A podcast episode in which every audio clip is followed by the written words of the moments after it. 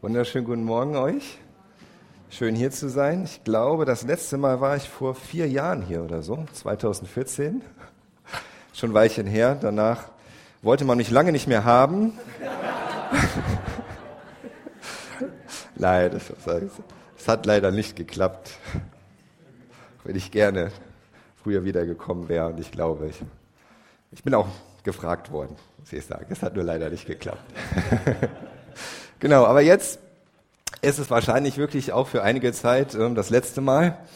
Denn äh, ich weiß nicht, wie viele von euch wissen, wo Rostock liegt. Das ist ja irgendwo da drüben im Osten. Ich weiß auch nicht genau. Aber nein, das ist im Nordosten und es ist ziemlich weit weg von hier. Also so gute 600 Kilometer, über 600 Kilometer. Und äh, wunderschön, kommt mal vorbei an der Ostsee, man kann schön Urlaub machen da. Aber das ist nicht der Grund, warum wir da hinziehen, sondern vor einem Jahr hat Gott uns als Familie, Familie gesagt, dass wir da hingehen sollen, um Gemeinde zu gründen. Wie ist es dazu gekommen? Das ist eine etwas längere Geschichte, aber ihr habt ja Zeit. Nein. Wenn ihr das alles im Detail mal hören möchtet, ich habe vor einem Jahr im Juli letzten Jahres habe ich bei uns in der Chapel darüber gepredigt und mal ganz genau erzählt, wie wir zu dem Schluss gekommen sind, dass Gott möchte, dass wir nach Rostock ziehen, um da Gemeinde zu gründen. Das äh, könnt ihr euch gerne anhören. Ich glaube vom 2. Juli 2017 die Predigt. Aber es ist wirklich ähm, Rostock, überhaupt Ostdeutschland, Mecklenburg-Vorpommern im Besonderen ist so ein, ein Landstrich, eine Gegend, die ganz, ganz, ganz dringend Jesus Christus braucht. Also ich habe jetzt eine Statistik gehört, dass Mecklenburg-Vorpommern die Region in der Welt ist mit den meisten bekennenden Atheisten prozentual. Also mit den meisten Menschen, die von sich sagen, ich glaube an gar nichts. Fertig. Und äh, die Konfessionslosen sind ohnehin schon prozentual in Ostdeutschland sehr stark vertreten. In Mecklenburg-Vorpommern und im Norden vom Osten ist es noch schlimmer als im Süden vom Osten. Das ist ein bisschen wie in Westdeutschland auch. Ja, dieses Gefälle Nord-Süd in gewisser Weise. Und äh, Mecklenburg-Vorpommern und dann auch noch Rostock ist dabei ganz besonders hoch. Also da gibt es ähm, Raten von Konfessionslosen von 90 Prozent. Also normal ist in Deutschland 30 Prozent landeskirchlich evangelisch, 30 Prozent katholisch, 30 Prozent irgendwelche anderen im Grunde. Aber in, in Mecklenburg-Vorpommern und besonders in Rostock hast du 90 Prozent, die nicht mal irgendwie nominell Christen sind, von sich sagen würden, dass sie Christen sind oder überhaupt irgendwann mal in Gottesdienst gehen. Nicht mal an Weihnachten. Und da hat Gott uns hinberufen um, um Licht zu sein. Und ähm, ganz früh schon hatte ich eben einfach auch dieses Bild von dem Leuchtturm. Also Rostock hatte auch den Stadtteil Warnemünde, habt ihr vielleicht schon mal gehört, Ostseebad Warnemünde. Und da ist so das äh, Symbol von Warnemünde ist ein Leuchtturm. Und ähm, so hatten wir es einfach so von Anfang auf, auf dem Herzen, dass die Gemeinde unterhalb der anderen Gemeinden, die da sind, es gibt wirklich nicht viele Gemeinden in Rostock, aber es gibt ein paar Gemeinden, es gibt gute Gemeinden auch in Rostock, aber dass unsere Gemeinde auch unterhalb der anderen Gemeinden und mit den anderen Gemeinden zusammen sein Leuchtturm sein kann für die Menschen da und, und einfach Licht geben und, und irgendwie ähm, den Menschen helfen zu sehen, wo sie ihren sicheren Hafen finden und äh, wirklich ewiges Leben. Und wir freuen uns, wenn ihr mit dafür beten möchtet. Das ist wirklich ganz wichtig für uns. Ähm, ich glaube, da hängt eine Liste. Ist das irgendwo? Irgendwo da, da. An eurem schwarzen Brett hängt eine Liste, da könnt ihr euch gerne eintragen mit Namen und E-Mail-Adresse. Aufgrund der Datenschutzverordnung muss ich euch jetzt erklären, was ich mit den Daten machen werde. Ich werde sie äh, katalogisieren, verkaufen, missbrauchen. Wahrscheinlich. Nur, dass ihr das vorher schon mal wisst. Okay? Nein, also ihr bekommt dann einfach, ihr kommt einfach in meine E-Mail-Liste und bekommt dann äh, regelmäßig E-Mails von uns. Damit müsst ihr rechnen. Okay? Ansonsten werde ich anständig damit umgehen. Gut. Soweit aber, das muss jetzt erstmal reichen. Ähm, wo ist denn eigentlich die Uhr hier in diesem Raum? Gibt es hier gar keine Uhr? Ah, da, gut, okay. Denn, äh, sonst geht es schlecht aus. Alles klar, aber lass uns, lass uns nochmal beten, bevor wir anfangen. Jesus, ich danke dir dafür, dass du hier bist. Danke, Jesus, dass du da bist, um zu reden, weil du so gut bist, Herr, weil wir dir am Herzen liegen weil du mit uns Beziehung führen willst, weil du uns berühren willst, Herr. Und bei vielen von uns hast du das schon getan und du willst es immer wieder tun. Und dafür danke ich dir. Und ich bete, dass du uns hilfst, uns dir zuzuwenden, wirklich ganz und gar, mit unserem Herzen, mit unserer Aufmerksamkeit, mit unseren Gedanken auf dich zu hören, auf dich zu sehen, zu verstehen, Herr, was du uns sagen willst. Und ich bitte dich, dass du uns deinen Geist gibst, es auch umzusetzen. Und das zu tun, was wir hören, zu deiner Ehre und zu unserem Segen, Herr. Ich danke dir, Jesus. Amen. Wir wollen uns heute einen Text anschauen aus dem Lukas-Evangelium. Und äh, ich habe das mal versucht, so ein bisschen nachzurecherchieren auf eurer Homepage. Ich glaube, dass schon seit einigen Jahren mindestens äh, nicht mehr über diesen Text geredet wurde und ich glaube auch überhaupt kaum über das Lukas-Evangelium. Was ist los? Aber ihr macht ja jetzt Matthäus-Evangelium, das ist auch gut. Aber wir sind im Lukas-Evangelium, Kapitel 5, und zwar die Verse 12 bis 16. Die Heilung eines Aussätzigen, und ich möchte die zu Anfang einmal vorlesen. Und es geschah, als er, Jesus, in einer der Städte war, siehe, da war ein Mann voller Aussatz. Und als er Jesus sah, fiel er auf sein Angesicht und bat ihn und sprach, Herr, wenn du willst, kannst du mich reinigen. Und er streckte die Hand aus, rührte ihn an und sprach, ich will, sei gereinigt. Und sogleich wich der Aussatz von ihm. Und er gebot ihm, es niemand zu sagen. Geh aber hin und zeige dich dem Priester und opfere für deine Reinigung, wie Mose geboten hat, ihnen zum Zeugnis. Aber die Rede über ihn verbreitete sich umso mehr, und große Volksmengen versammelten sich, ihn zu hören und von ihren Krankheiten geheilt zu werden. Er aber zog sich zurück und war in einsamen Gegenden und betete. Lukas fängt hier an, indem er sagt, und es geschah, als er in einer der Städte war, siehe, da war ein Mann, voller Aussatz. Das ist jetzt so für uns, okay, Jesus ist da rumgelaufen und hat ja ohnehin Krankheiten geheilt und dann kam eben zufällig auch mal einer vorbei, der Aussatz hatte. Aber tatsächlich ist das, was hier passiert ist, total dramatisch. Das war für die Menschen damals total dramatisch. Zunächst einmal dieser Mann, der, der Aussatz hatte, was heißt das überhaupt? Was ist Aussatz? Vielleicht habt ihr das schon mal gehört und, und gelernt. Im Griechischen steht hier das Wort Lepra. Und dann wisst ihr auch, welches deutsche Wort davon abgeleitet ist, nämlich Lepra. Hier steht jetzt trotzdem nicht Lepra, sondern Aussatz, weil damals unter Aussatz durchaus auch noch mehr verstanden wurde als das, was wir jetzt ganz medizinisch spezifisch Lepra nennen.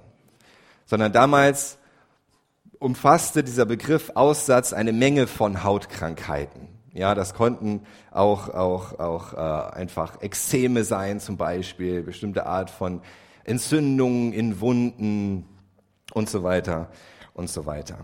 Und äh, damals war dem dieser Aussatz nicht nur Lepra. Aber die ältesten Aufzeichnungen über den Aussatz oder auch die Lepra finden wir in 3. Mose. In 3. Mose 13 in den Versen im Grunde 1 bis 46. Aber ich möchte euch mal die ersten drei Verse vorlesen. In 3. Mose 13, 1 bis 3, da heißt es, und der Herr redete zu Mose und zu Aaron, wenn ein Mensch in der Haut seines Fleisches eine Erhöhung oder einen Schorf oder einen Flecken bekommt, und es wird in der Haut seines Fleisches zu einem Aussatzmal, dann soll er zum Priester Aaron gebracht werden oder zu einem von seinen Söhnen, den Priestern, und besieht der Priester das Mal in der Haut des Fleisches, und das Haar in dem Mal hat sich in Weiß verwandelt, und das Mal erscheint tiefer als die übrige Haut seines Fleisches, dann ist es das Mal des Aussatzes. Und sieht es der Priester, dann soll er ihn für unrein erklären. Das ist der Anfang und dann geht es im Grunde noch 43 Verse weiter darum, wie der Priester dann letzten Endes feststellt, ob das nun wirklich Aussatz ist oder nur eine harmlose Hauterscheinung und so weiter. Und es geht offensichtlich nicht nur um das, was wir eben ganz speziell so Lepra nennen, sondern auch um andere Dinge eben, Ausschläge, können auch Eiterbeulen sein, die da mal vorkommen oder andere Dinge. Aber Lepra gehörte auch mit dazu. Und bis vor einigen Jahren war man sich gar nicht sicher, gab es Lepra damals eigentlich schon? Die ältesten anderen Aufzeichnungen der Lepra, die waren nur so einige Jahrhunderte vor Christus. Und man dachte, naja, wahrscheinlich war damals was ganz anderes gemeint. Lepra gab es damals noch gar nicht so verbreitet. Aber dann hat man vor einigen Jahren ein Skelett gefunden in Indien von einem Menschen von vor 2000 vor Christus, der offensichtlich an Lepra gelitten hatten. Also das kann man irgendwann selbst am Skelett erkennen. Und so weiß man, ja, Lepra ist durchaus eine alte Krankheit und wahrscheinlich hatten auch viele, die das damals betraf, mit diesem Aussatz tatsächlich das, was wir heute Lepra nennen. Und so können wir, wenn wir uns diese Lepra-Krankheit anschauen, schon einiges darüber lernen, wie das damals mit dem Aussatz war. Interessant ist, dass der Priester sich das über eine Weile lang anschauen soll. Derjenige, der denkt, oh, ich könnte vielleicht Lepra haben, der geht dann zu dem Priester hin, nicht weil er gerne möchte, sondern notgedrungen. Und dann schaut sich der Priester das an und dann wird das erstmal begutachtet und dann wird er in Quarantäne gesteckt und dann wird es wieder begutachtet und dann schaut der Priester, wie sich das entwickelt. Und es ist wirklich so, dass auch bei Lepra, bei dieser ganz klassischen Lepra, auch genannt die Hansenkrankheit, das so ist, dass sie am Anfang recht unbestimmt ist. Am Anfang, wenn du Lepra bekommst, kann sich das ganz verschieden entwickeln. Und es kann noch sein, dass es sich in der ersten Zeit ganz spontan wieder abheilt und wieder verschwindet. Oder wenn es nicht verschwindet, dann kann es sich in verschiedene Arten entwickeln. Und so machte es durchaus Sinn, dass das erstmal eine Weile beobachtet werden sollte von dem Priester. Und er sollte schauen, wie sieht das aus, verändert sich die Farbe der Haut. Und so ist das auch bei Lepra. Wenn du dunkelhäutig bist, dann kriegst du weiße Flecken auf der Haut. Wenn du hellhäutig bist, kriegst du rötliche Flecken auf der Haut. Und so wird das alles beobachtet und ähm, nachvollzogen. Die Frage ist jetzt allerdings, warum geht das Alte Testament, warum geht das Gesetz des Mose so mit diesem Aussatz um? Warum ist das so etwas Wichtiges, so etwas Ausschlaggebendes? Denn Aussatz war damals für die Menschen nicht nur einfach eine Krankheit, die dich irgendwie krank machte, so wie andere Krankheiten auch, sondern Aussatz war etwas, was dich unrein machte.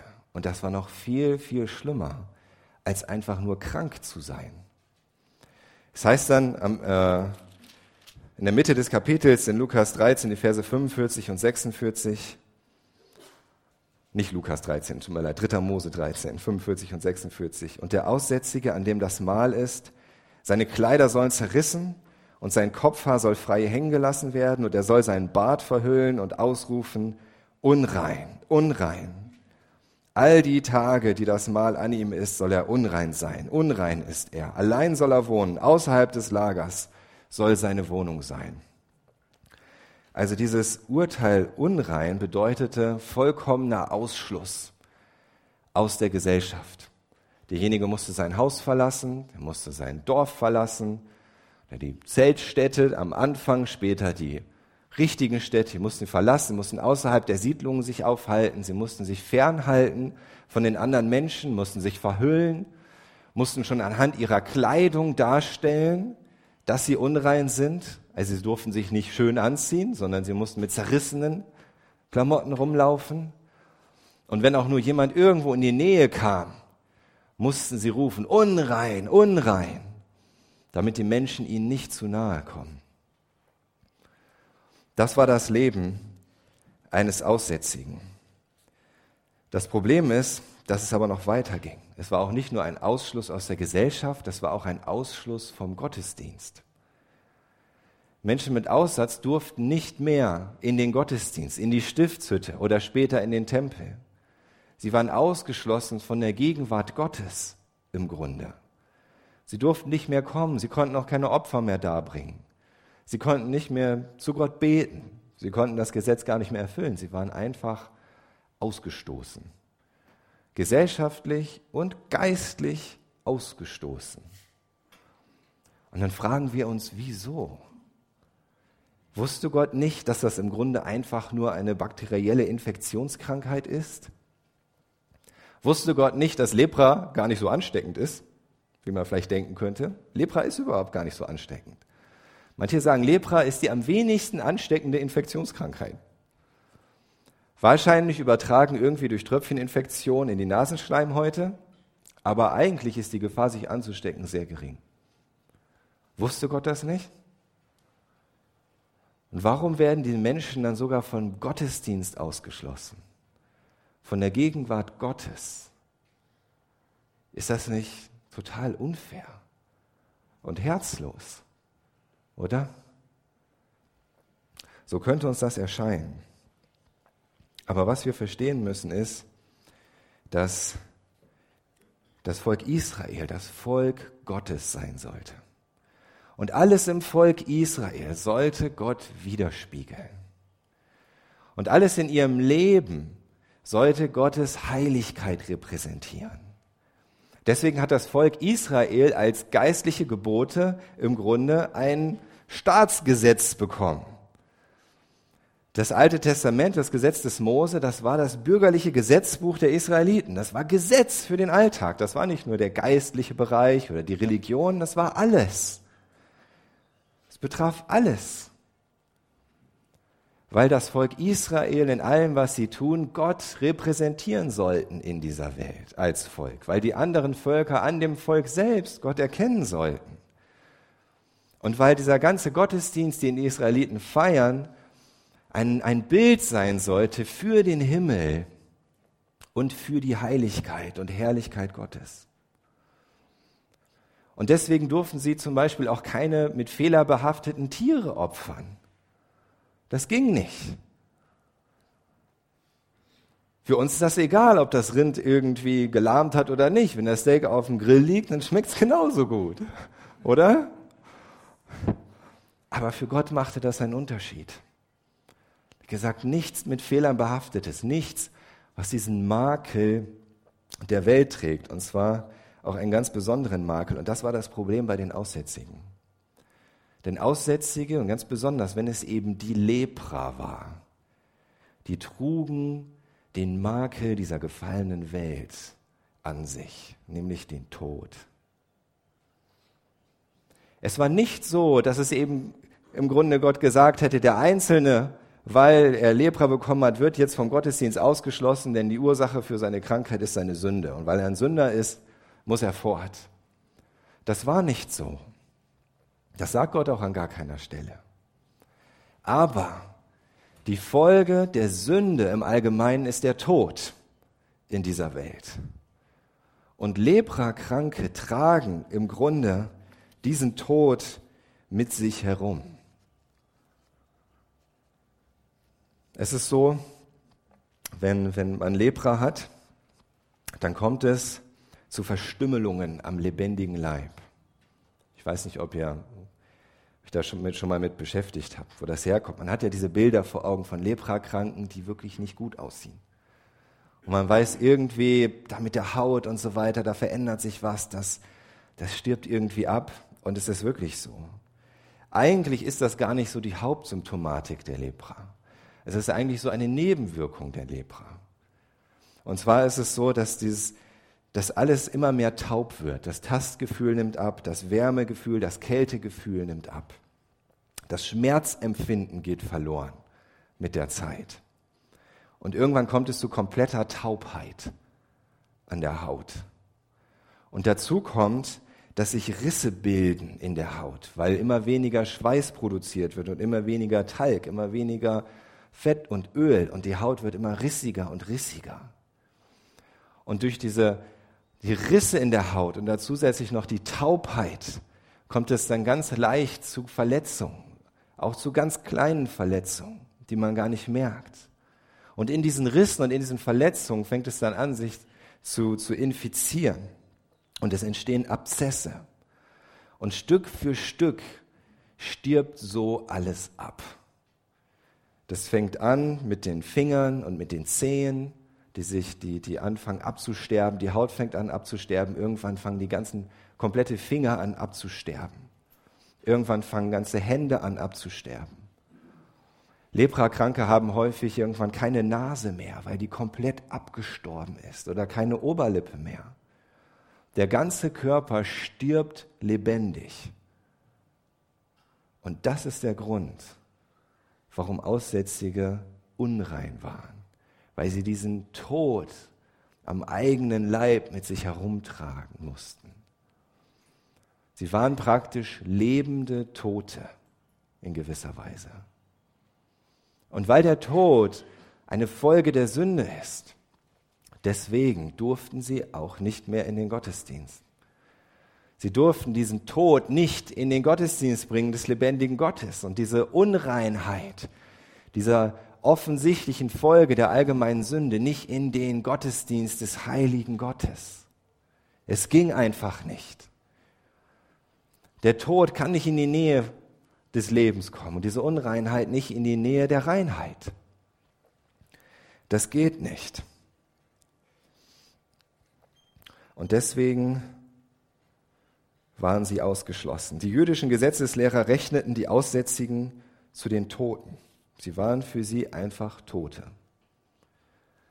als wären sie im Grunde gar nicht mehr da.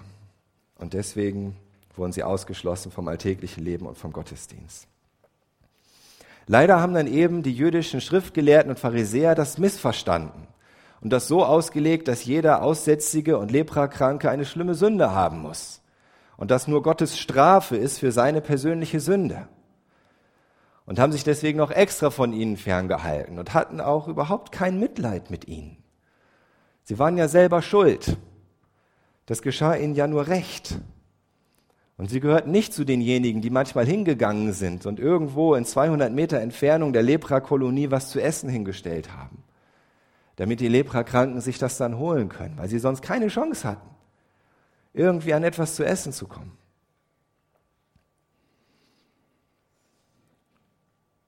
Was sie aber tragen, sind nicht die Male ihrer eigenen Sünde, sondern der sündigen Menschheit. Und deswegen sagt Jesus dann auch in unserem Text, wenn wir zurückkommen zu Lukas 5, Jesus sagt zu ihm ja nicht, sei gereinigt, deine Sünden sind dir vergeben. Das sagt er nicht. Obwohl an anderer Stelle sogar schon mal jemandem seine Sünden vergeben hat, bevor er ihn überhaupt körperlich geheilt hat. Weil er wusste, das ist das, das, worum es hier jetzt gerade geht. Das ist der springende Punkt. Aber an dieser Stelle sagt Jesus nichts davon. Weil er weiß, das ist nicht die Folge von persönlicher Sünde in diesem Fall, sondern einfach die Folge der Sünde der Menschheit, der ersten Sünde von Adam und Eva. Aber was wir auch sehen müssen, ist, Aussatz hatte eine ganz tiefe geistliche Bedeutung. Wir haben das jetzt so verstanden. Das war mehr als eine Krankheit. Das hatte geistliche Implikationen. Und deswegen müssen wir auch besonders fragen, was heißt das denn, wenn Jesus dann diesen Aussätzigen heilt von dieser besonderen Krankheit? Dann sehen wir, da steckt ganz, ganz viel drin. Und deswegen hat Lukas uns das berichtet.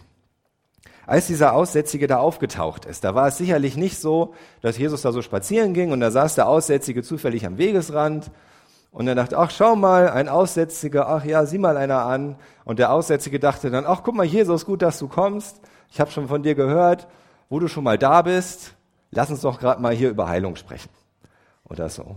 So ist das absolut nicht abgelaufen sondern die jüdischen Gesetzeslehre oder das jüdische Gesetz hat gesagt, ein Unreiner, jemand, der Aussatz hat, der macht alles unrein, und zwar selbst ohne es zu berühren.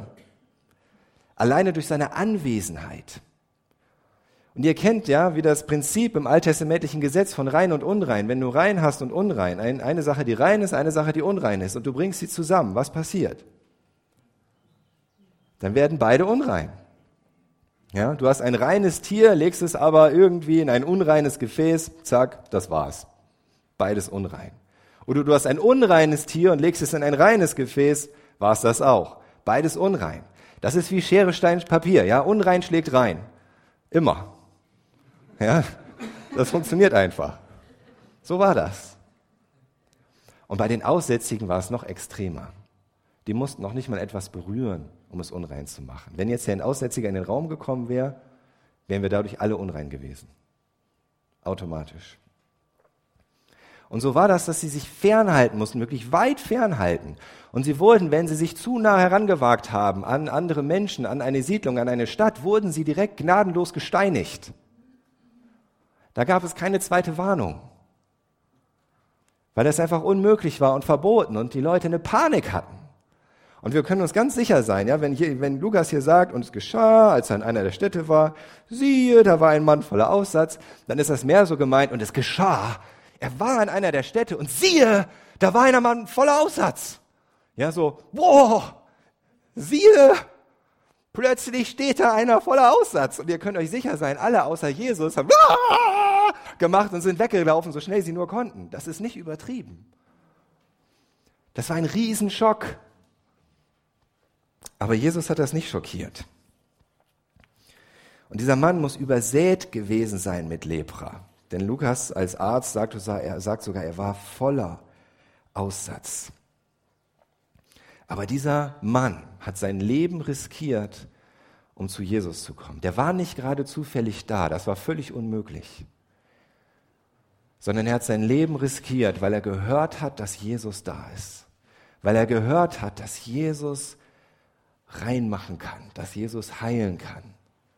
Und er hat alles riskiert. Er hätte auf dem Weg zu Jesus fünfmal gesteinigt werden können wahrscheinlich. Und, und hätte Jesus nur etwas anders reagiert, dann hätten wahrscheinlich auch Jesu Jünger ihn sofort gesteinigt. Er hat alles getan, weil er wusste, dass, er, dass Jesus seine einzige Hoffnung ist. Dieses, dieser Zustand der Leprakrankheit, des Aussatzes, ist wirklich die totale Hoffnungslosigkeit. Und wir haben gesehen, es hat geistliche Bedeutung.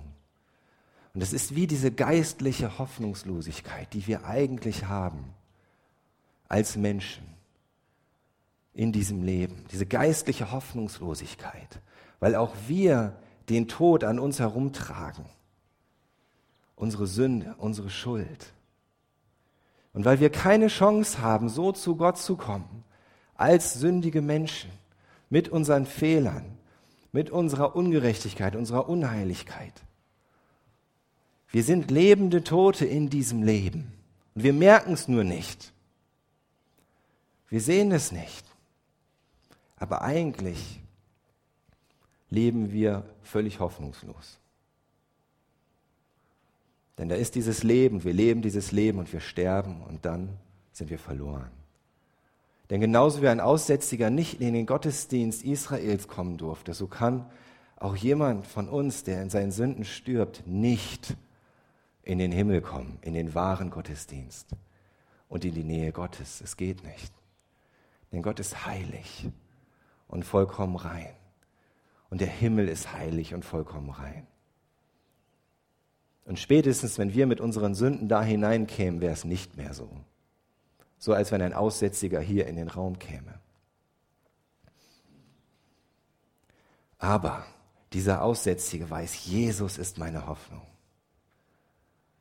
Jesus ist meine Hoffnung. Das kann funktionieren. Wenn es einen Weg gibt, dann durch Jesus und nur durch ihn. Und deswegen hat er alles auf eine Karte gesetzt. Deswegen ist er dieses Risiko eingegangen.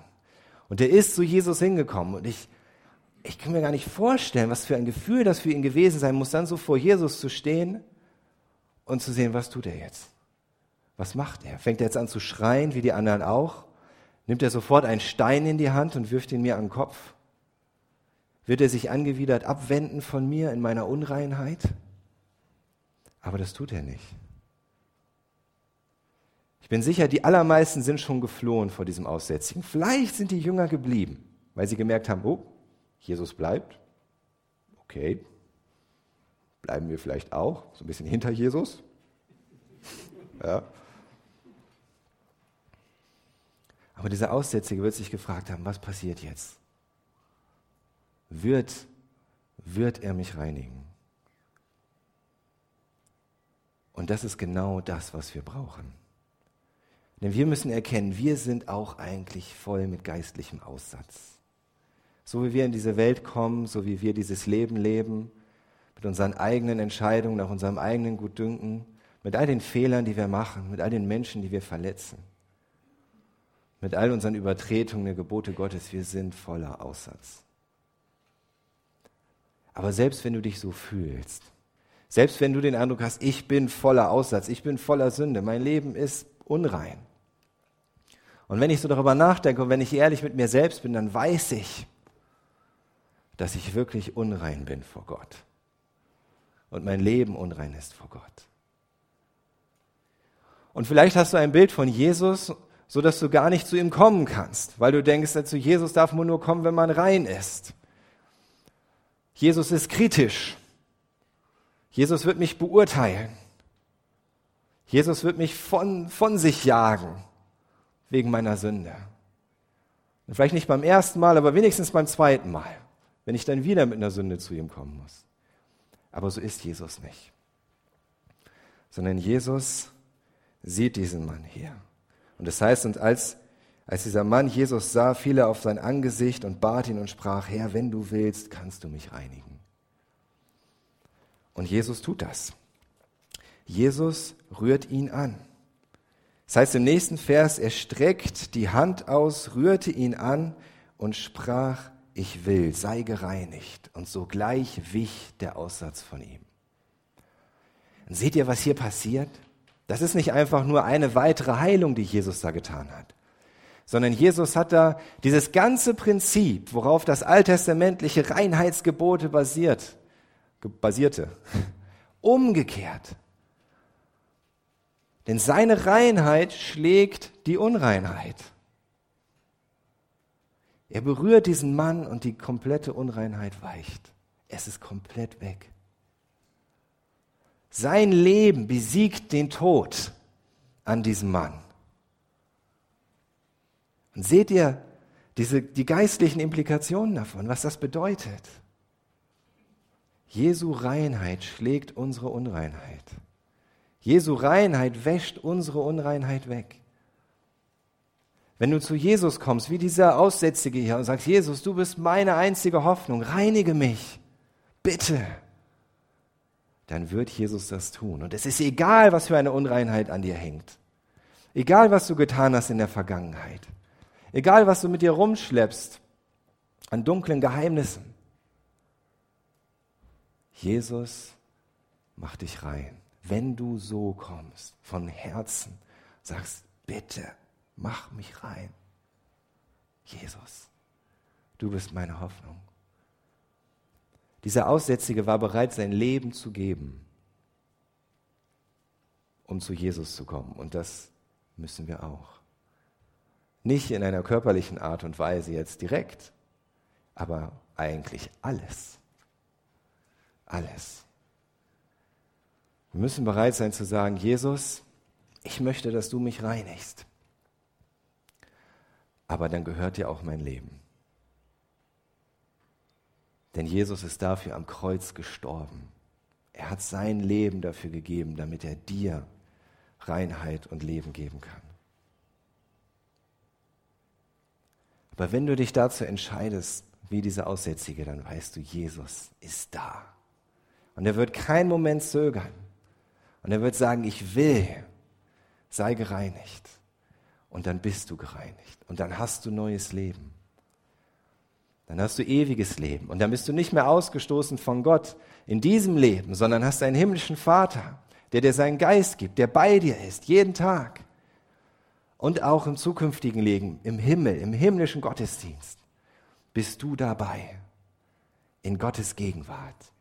Von Angesicht zu Angesicht in alle Ewigkeit, weil er dich liebt, weil er dich da haben will. Und dann schickt Jesus ihn fort. Und er sagt ihm, geh aber, und er sagt, und so, und so, Entschuldigung, und er gebot ihm, es niemand zu sagen, geh aber hin und zeige dich dem Priester und opfere für deine Reinigung, wie Mose geboten hat, ihnen zum Zeugnis. Und er sagt ihm, sag erstmal niemandem davon, das hat aber nicht ganz funktioniert. Er hat es doch allen erzählt, aber die Rede über ihn verbreitete sich umso mehr und große Volksmengen, Volksmengen versammelten sich, ihn zu hören und von ihren Krankheiten geheilt zu werden.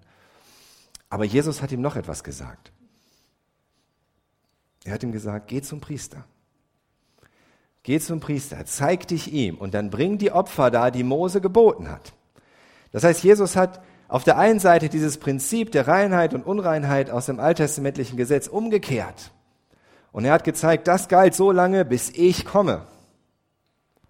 Aber er sagt auch, halte dich trotzdem an die Vorschriften.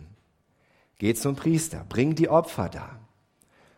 Und zwar, ich denke, aus zweierlei Grund. Auf der einen Seite, damit die Priester sehen, nochmal, Jesus ist nicht gegen das Gesetz.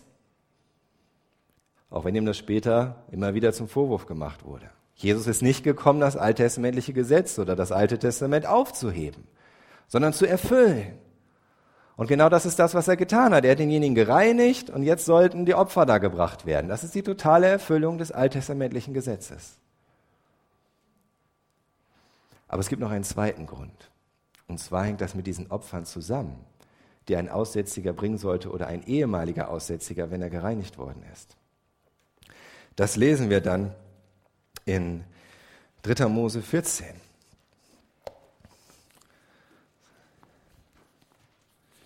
In 3. Mose 14, die Verse 1 bis 8. Und wir lesen das zusammen, weil es wichtig ist. Und der Herr redete zu Mose, dies soll das Gesetz des Aussätzigen sein am Tag seiner Reinigung. Er soll zum Priester gebracht werden und der Priester soll nach draußen vor das Lager gehen und besieht ihn der Priester und siehe, das Mahl des Aussatzes ist an dem Aussätzigen Gehalt, dann soll der Priester gebieten dass man für den, der zu reinigen ist, zwei lebende, reine Vögel nehme und Zedernholz, Karmesin und Ysop. Und der Priester soll gebieten, dass man den einen Vogel über lebendigem, das heißt über fließendem Wasser in ein Tongefäß hineinschlachte, also so, dass das Blut da hineinfließt in das Tongefäß. Den lebenden Vogel soll er nehmen, ihn und das Zedernholz, den Karmesin und den Ysop und dieses und den lebenden Vogel in das Blut des Vogels tauchen, der über dem lebendigen Wasser geschlachtet worden ist. Und er soll davon etwas auf den, der vom Aussatz zu reinigen ist, siebenmal sprengen und ihn für rein erklären. Und den lebenden Vogel soll er ins freie Feld fliegen lassen. Und der zu reinigen ist, soll seine Kleider waschen und all sein Haar scheren und sich im Wasser baden, dann ist er rein.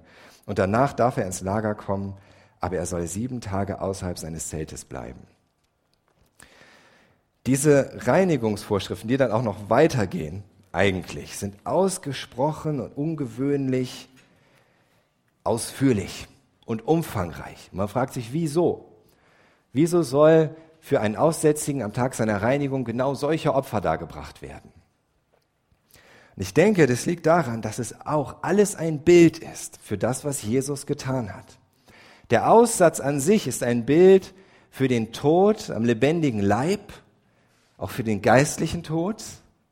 Und dann diese Opfer, die gebracht werden, sind wiederum ein Bild für das geistliche Leben, für das Erlösungswerk von Jesus, für das, was er tut, um denjenigen reinzumachen.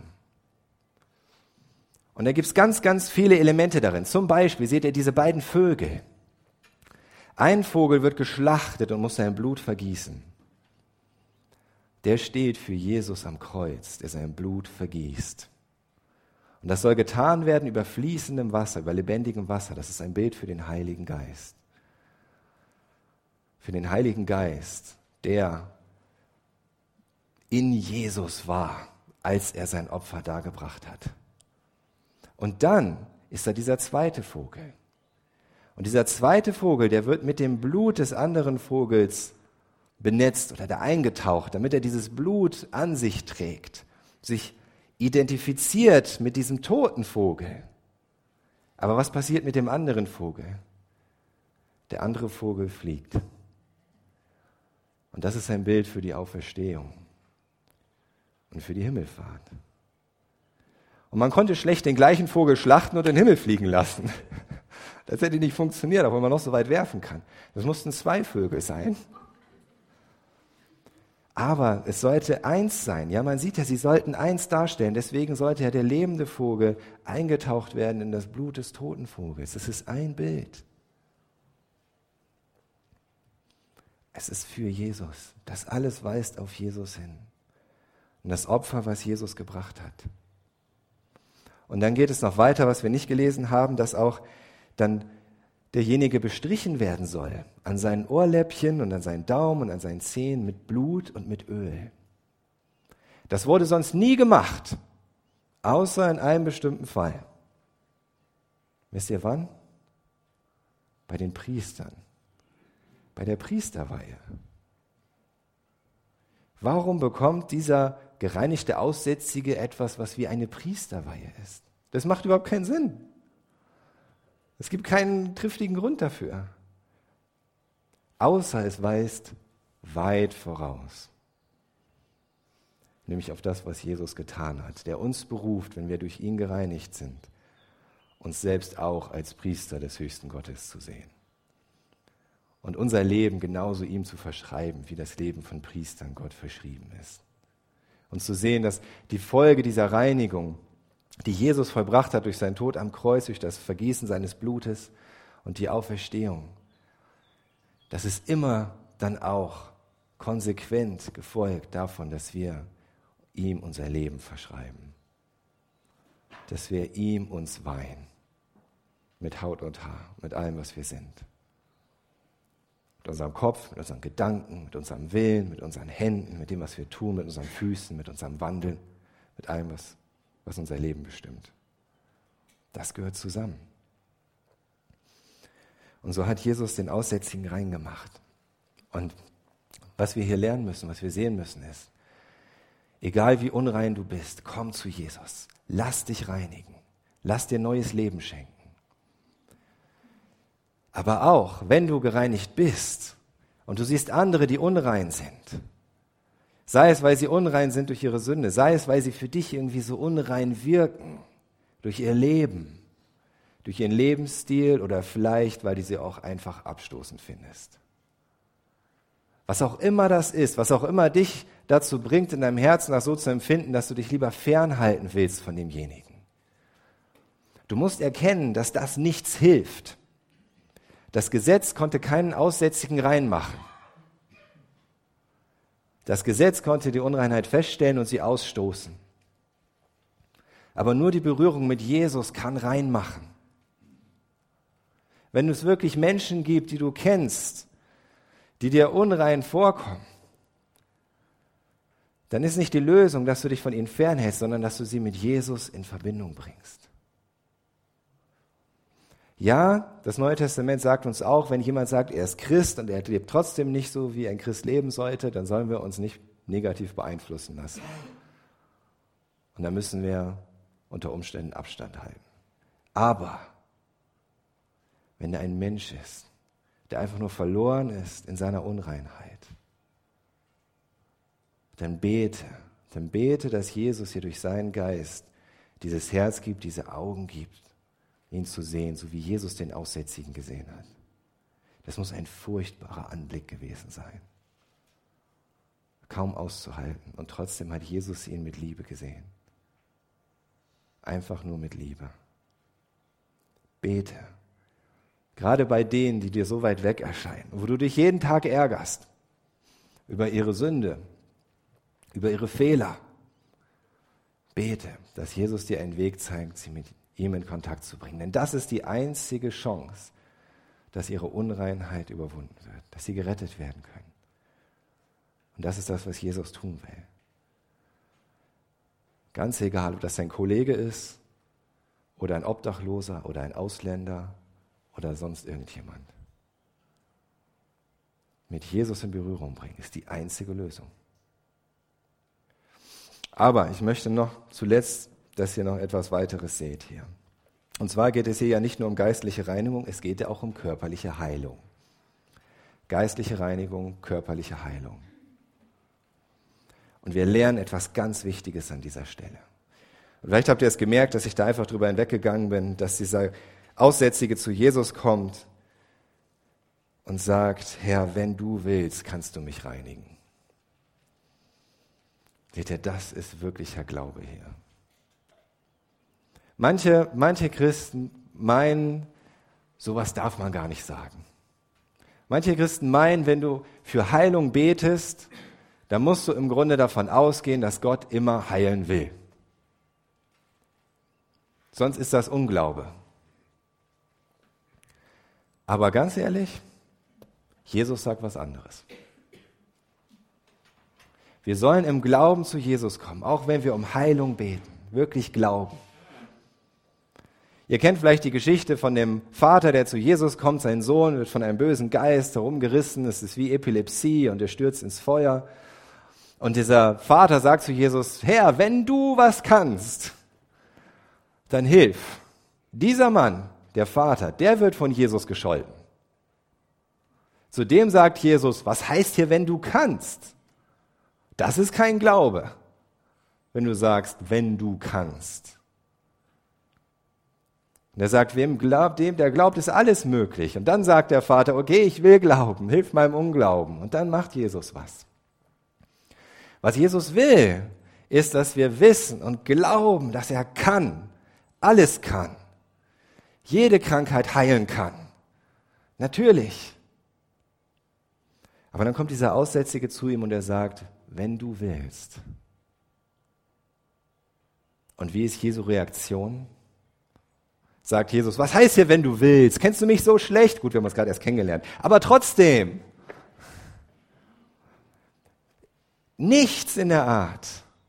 In der Parallelstelle im Markus Evangelium, im, im Evangelium, da heißt es sogar, Jesus war innerlich bewegt. Dieser Ausdruck des Glaubens und des Vertrauens hat Jesus innerlich berührt. Weil er es gesehen hat, weil er gesehen hat, dieser Mann hat den Glauben, dass Jesus ihn heilen kann, er hat aber auch das Vertrauen, zu Jesus zu kommen und nicht einfach zu fordern und vorauszusetzen, dass Jesus jetzt genau das tun will, was er sich gerade wünscht, sondern sich einfach seinem Willen unterzuordnen und zu sagen, wenn du willst, kannst du mich reinigen. Das hat Jesus innerlich bewegt. Und das ist es, was wir verstehen müssen. Wir, wir sollen wirklich Jesus jedes Wunder und jede Hilfe zutrauen, aber wir können ihm kein Wunder und keine Hilfe vorschreiben. Und wenn dir jemand erzählt, Jesus will immer heilen und wenn er nicht heilt, dann liegt das nur an dir und deinem Glauben, das ist nicht biblisch. Das ist nicht das, was die Bibel sagt. Und das, was wir bei Jesus sehen. Ganz und gar nicht. Und ich kann es auch nur aus meiner persönlichen Erfahrung bestätigen. Ich habe schon viel für Heilung gebetet. Sehr viel für Heilung gebetet. Sei es in der Gemeinde als Ältester, sei es einfach so für Freunde, sei es in meiner eigenen Familie, sei es für unsere kleine Isa mit ihren geistigen und körperlichen Problemen, die sie hatte und zum Teil noch hat. Und ich kann euch sagen, es hat überhaupt nichts damit zu tun, ob ich zu Jesus sage, wenn du willst oder nicht, dass das Jesus das davon abhängig machen würde. Dass er sagen würde, ja, was heißt hier, wenn du willst? Wo ist dein Glaube? Ganz im Gegenteil. Ganz im Gegenteil. Manchmal erhört Jesus Gebete, wo ich komme und einfach sage, bitte, bitte, bitte. Ich weiß nicht, ob du das tun willst, bitte. Und er macht's. Und manchmal gibt es Momente, da denke ich, ah, wer will bestimmt heilen? Und er macht es nicht. Wir sind nicht Gottes Ratgeber, sondern wir sind berufen, ihm zu vertrauen, einfach zu vertrauen. Und ich möchte euch jetzt zuletzt noch ein Beispiel geben. Auf dem Weg hierher habe ich erfahren, dass ein guter Freund gestorben ist, der jetzt seit zwei bis drei Jahren an einer echt heftigen Krankheit litt. Es war ein wirklich, wirklich toller Mann Gottes. Hat sein ganzes Leben Jesus gedient. Und im Grunde, gerade so, wo er so im frühen Rentenalter war, ist er krank geworden. Und hat eine Krankheit bekommen, die ich meinem schlimmsten Feind nicht wünsche. Eine Krankheit, wo man praktisch auch lebendig stirbt wo der Geist klar bleibt, aber der Körper hört immer weiter auf zu funktionieren. Die Muskeln können nicht mehr bewegt werden. Irgendwann kann man nicht mehr reden, irgendwann kann man nicht mehr schlucken. Und irgendwann kann man nicht mehr atmen.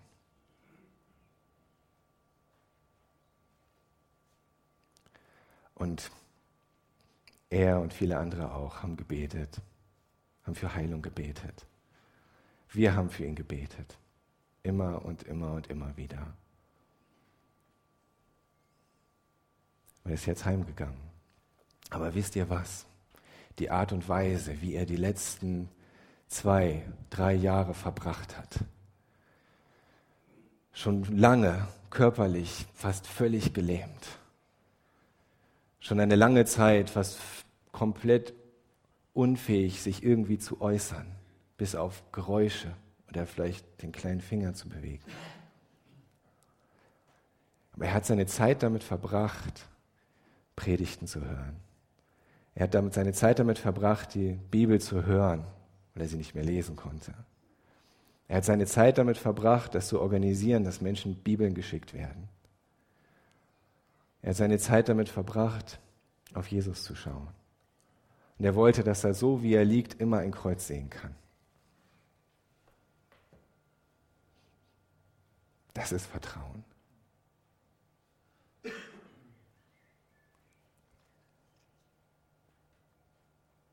Und das ist für mich viel mehr Glaube als jemand, der sagt, Gott muss immer heilen und fertig.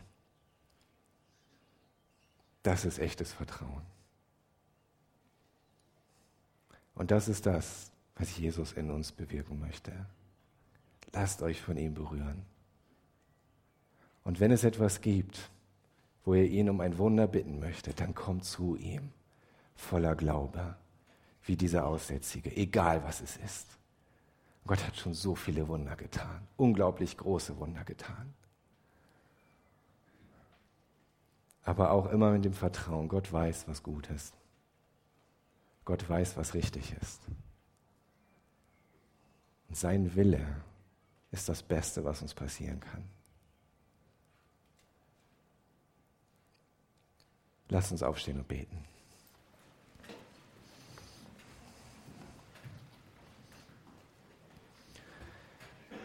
Jesus, ich danke dir dafür, dass du so ein wunderbarer Gott bist. So unendlich gut, Herr. So gut, Herr, dass du nie Berührungsängste hast mit uns. So gut, Herr, dass du uns immer anrühren willst uns helfen willst, uns heilen willst, uns reinmachen willst. Von unserer Sünde, von unserer Schuld, von unserem geistlichen Tod. Immer. Weil du mit uns zusammen sein willst, weil du die Ewigkeit mit uns verbringen willst und jetzt schon jeden Tag bei uns sein. Und ich danke dir dafür, Herr, dass wir in deinem Handeln erkennen können, dass du gut bist, auch wenn du nicht immer das tust, was wir uns wünschen. Du weißt es am besten. Und ich bitte dich, Herr, hilf uns so immer wieder zu dir zu kommen. Zieh uns, Herr, zu dir. Und egal, was es ist. Erinnere uns immer wieder daran, wir können damit zu dir kommen. Von ganzem Herzen. Es vor dich legen. Und du wirst Gutes tun. Weil du einfach nur gut bist, Herr. Danke, Jesus. Preise dich. Amen.